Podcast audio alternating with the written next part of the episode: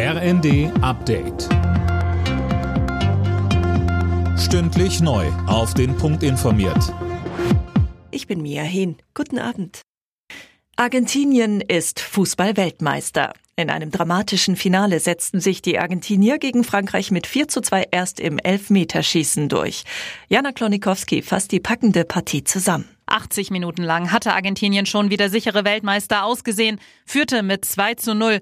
Doch dann kam Frankreich mit einem Doppelpack von Mbappé zurück. In der Verlängerung ging erneut Argentinien durch Messi in Führung, ehe wieder Mbappé zum Ausgleich traf und es ins Elfmeterschießen ging. Danach grenzenloser Jubel bei den Argentiniern und vor allem bei Superstar Messi, der seiner Karriere mit seinem ersten WM-Titel die Krone aufsetzt.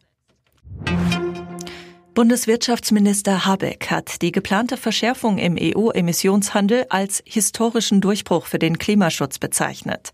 Unternehmen, die viel klimaschädliches CO2 ausstoßen, müssen dafür ja Zertifikate kaufen und die werden künftig teurer.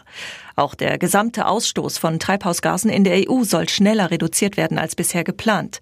Darauf hatten sich die EU-Mitgliedsländer und das Parlament nach langem Hin und Her geeinigt. Auch die Umweltorganisation German Watch lobte die Pläne, fordert aber mehr Tempo bei der Umsetzung. Der Schützenpanzer Puma macht der Bundeswehr offenbar massive Probleme. Wie der Spiegel berichtet, soll nach einer Schießübung kein einziger der insgesamt 18 Panzer einsatzbereit sein. Dem Bericht zufolge kann die volle Einsatzbereitschaft der Kompanie erst in drei bis vier Monaten wiederhergestellt werden.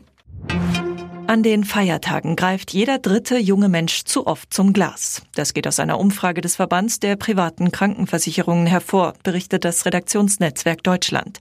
35 Prozent der 18 bis 29-Jährigen stimmen der Aussage zu, an Weihnachten und Silvester zu viel Alkohol zu trinken. Alle Nachrichten auf rnd.de